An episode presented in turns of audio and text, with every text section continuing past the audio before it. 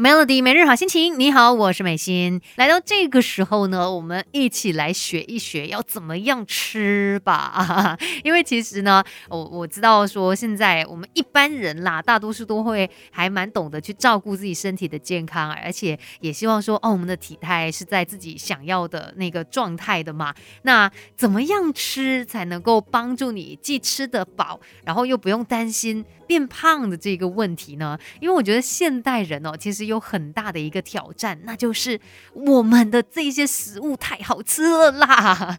就你看，我们就吃这方面非常的方便呐，你你就是甚至你在家里面点外卖也可以了吧？然后或者是你上网什么的，就有一些呃影片啊等等之类一些食谱给你，教你怎么样煮的好吃，或者是外面的餐馆等等，哇，全部都这么的好吃，我们的选择变得更多了，诱惑更多，于是我们可能也会吃的更多，但是你又不。不可能说啊，因为这样子我就不吃啦。毕竟能吃是福嘛，还是要好好的享受的。所以，我们今天就来呃，在人生进修班哦，看一下说这个吃饭的顺序怎么样帮助我们吃得饱，然后呢，不用太担心这个脂肪的累积哦。那关于吃饭的顺序呢，呃，可能一直以来都有一些不同的说法啊。有些人就说先吃菜再吃肉，啊，不然就说一定要先吃肉然后才吃菜啊，或者。也有说你应该先喝汤，然后才吃菜，才吃肉。好啦，其实所谓的这些顺序呢，有时候也是因人而异的，要看一下你身体的状况，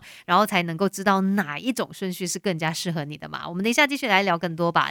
生命是不断学习的过程，Melody 人生进修班，跟你一起 Level Up。Melody 每日好心情，你好，我是美心。今天在人生进修班呢，就要跟你聊一聊我们用餐的一些顺序哦，其实也相当的关键的。呃，那常有听到不同的一些说法嘛？有些人说先吃菜再吃肉，或者是先吃肉才吃菜啊，要不然就是叫你先喝汤等等之类的。但是呢，其实每一个人的体质都不一样，所以它并没有一个所谓的标准答案，还是要看你个人啦。像有一些人可能水肿的情况比较严重，我感觉这说的就是我吧，我真的很容易水肿的那一种哦。尤其如果去到国外还是什么，反正很多时候啦，第二天一醒来就是那种肿肿，整个人。哇，被被吹到好像砰起来这样子。好，如果是水肿情况比较严重的人呢，如果你就听人家说哦，先喝汤再吃菜这样子哦，可是你想看哦，因为汤里面很多时候它是属于这个高钠的。那它有可能会加剧身体水肿的情况，长期下来甚至可能会让你体内的钠过高，所以不见得是适合你的方式啦。那虽然每一个人都适合不一样的顺序啦，不过大概有三个类型。第一个呢，就是先吃菜，然后到喝汤，然后吃肉再吃饭。第二种呢，就是先喝汤，然后呢吃菜，再吃肉，最后吃饭。第三种就是先吃肉，然后吃点菜，喝点汤，最后才来吃饭。反正不论是哪种顺序，你这样子应该有听到一个重点吧？就是我们把饭排在最后才吃，最后才来吃这个淀粉。不要说有一些人哦，可能每次一想到哇肚子饿，先扒两口饭，诶。hold 着一下，你可以看自己身体的状况，选择先吃菜啊，还是先吃肉。总之不要先吃饭啦。为什么？呃，就是在你很饿的时候，马上去吞两口饭，呃，有这么大的一个不好的影响呢？等一下就来跟你解释当中的一些原因，把不懂的都搞懂，都搞懂。现在就来上 Melody 人生进修班，Melody 每日好心情。你好，我是美心。听过这首歌很热闹，非常的欢乐，就有。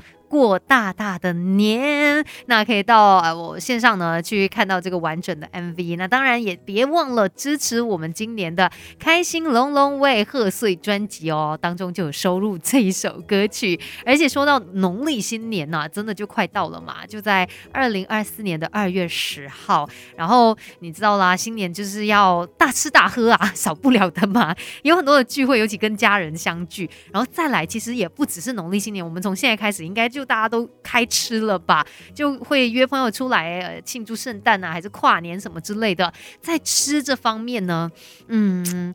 真的也没有办法说控制自己太多，毕竟如果聚会就是大家约到的话，你也不可能说哦不要啦，我我就不出去吃，因为我想要控制一下我的身形啊，控制我的体态等等之类的。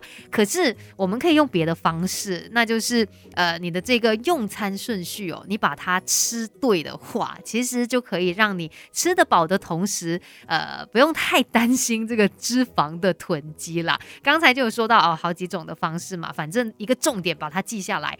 饭你就要留到最后才来吃，因为呢，有很多研究都指出哦，如果我们在很饿的时候先吃碳水化合物，比如说面啊、饭啊等等哦，尤其像面包一些精致淀粉的话，你再来吃其他的食物，这样子呢会导致你体内的血糖快速升高，然后胰岛素的浓度上升，那过多的血糖呢就很容易转变为脂肪，它除了造成肥胖哦，你看得到的一个 负面影响，那其实。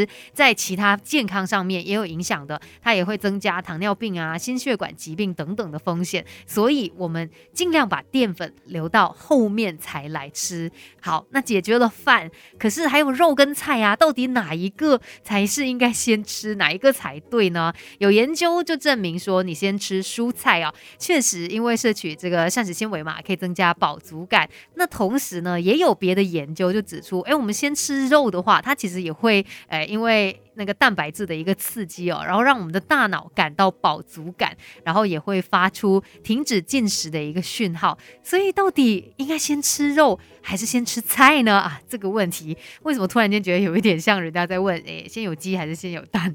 好啦，我们等一下呢再来好好聊一聊今天这个话题喽。Melody，生命是不断学习的过程，Melody 人生进修班跟你一起 Level Up。Melody 每日好心情，你好，我是美心。今天在人生进修班呢，跟跟你聊到这个用餐的顺序哦，反正我们第一个重点记下来了嘛，就是把饭留到最后才来吃。接下来呢，就是肉跟菜的一个对决了，到底应该先吃肉还是先吃菜呢？像蔬菜的话，通常体积比较大，含水量比较高，所以你吃完了之后，其实哎是会有那个饱足感的，而且它又有膳食纤维嘛，帮助我们的肠胃蠕动。但是呢，你不能够因为这样子哦，就只吃菜。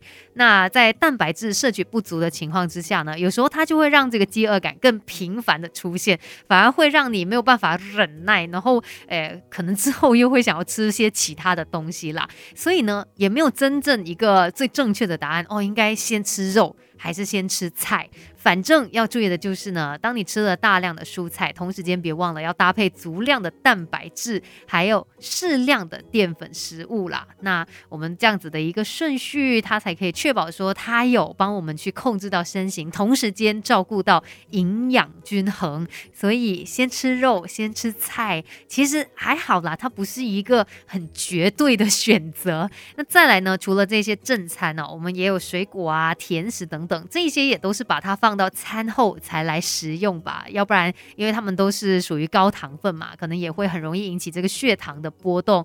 餐后使用是比较适合的，尤其像甜点的话，诶，浅尝就好，也不用吃过量哦。今天在人生进修班跟你聊到关于吃饭用餐的顺序，就聊到这边，继续守着 Melody。